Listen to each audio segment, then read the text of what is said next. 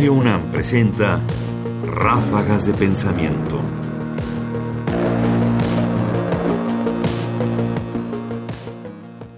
La travesía de la apertura democrática. ¿Qué tan fácil es para nosotros entender o darnos cuenta o valorar incluso que vivimos un momento de transición y que efectivamente lo que ha pasado en los últimos años no es solo un cambio en la forma de gobernar, que podría volver a ocurrir cuando acabe el sexenio. La reflexión que hace Carlos Padilla Ríos permite un poco detenerse en la cuestión de qué significa vivir un momento de transición y hasta qué punto esa transición efectivamente se está produciendo desde el gobierno y que no es en realidad una transición producto de otros factores. Estamos viendo en el país una, una travesía, una transición. Eh, si en el 2000 inició una transición política, eh, en ese año también inició una transición a ejercer eh, realmente el derecho a la información. pero llevamos 20 años en esa travesía y todavía los ciudadanos estamos exigiendo, y los periodistas también, eh, que los derechos se cumplan realmente, ¿no? El derecho de réplica, el derecho de las audiencias, eh, el no tener trabas para ejercer, por ejemplo, em, el acceso al Internet. Grandes franjas de la población no tienen todavía Internet, por ejemplo, ¿no? Esos son déficits. Pero me preguntabas acerca si, si se debía a este cambio de 2018. Y yo creo que sí, yo creo que este, son dos aspectos. Uno es el de la comunicación política y el otro es de la libertad de prensa. En el terreno de la comunicación política hay una mutación de las relaciones prensa-gobierno. Para empezar, pues eh, el gobierno federal gasta mucho menos en publicidad gubernamental. ¿sí? Está transparentando eh, las entregas de dinero a los periodistas del sexenio pasado. Eh, también está propiciando un mayor, una mayor información.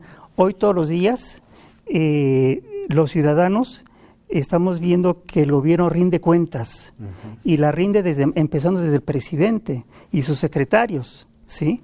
y eso es un cambio radical de lo que antes conocíamos, ¿sí? Antes un pool de periodistas podía hacer preguntas al presidente nada más, ¿no? Televisa, TV Azteca y Radio Fórmula y, los cuates, ¿no? Hoy no, hoy cualquier persona puede llegar a, la mañanera y preguntar.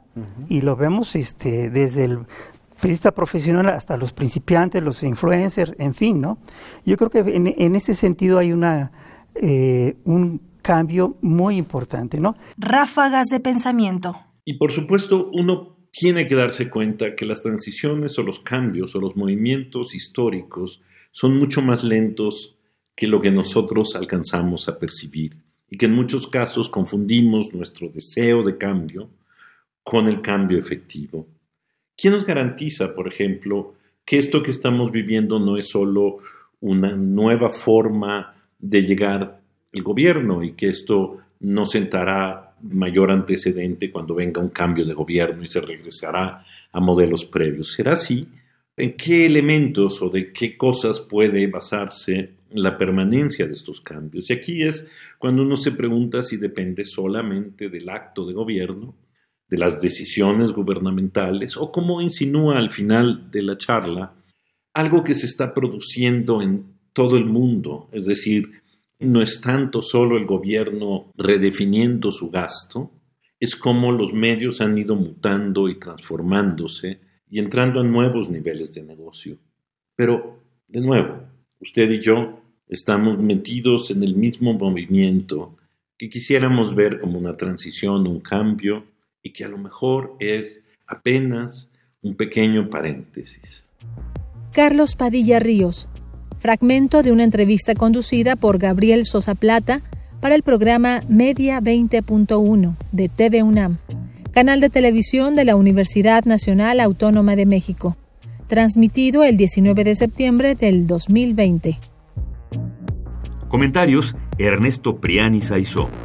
Producción: Ignacio Bazán Estrada. Más información en la página ernestopriani.com.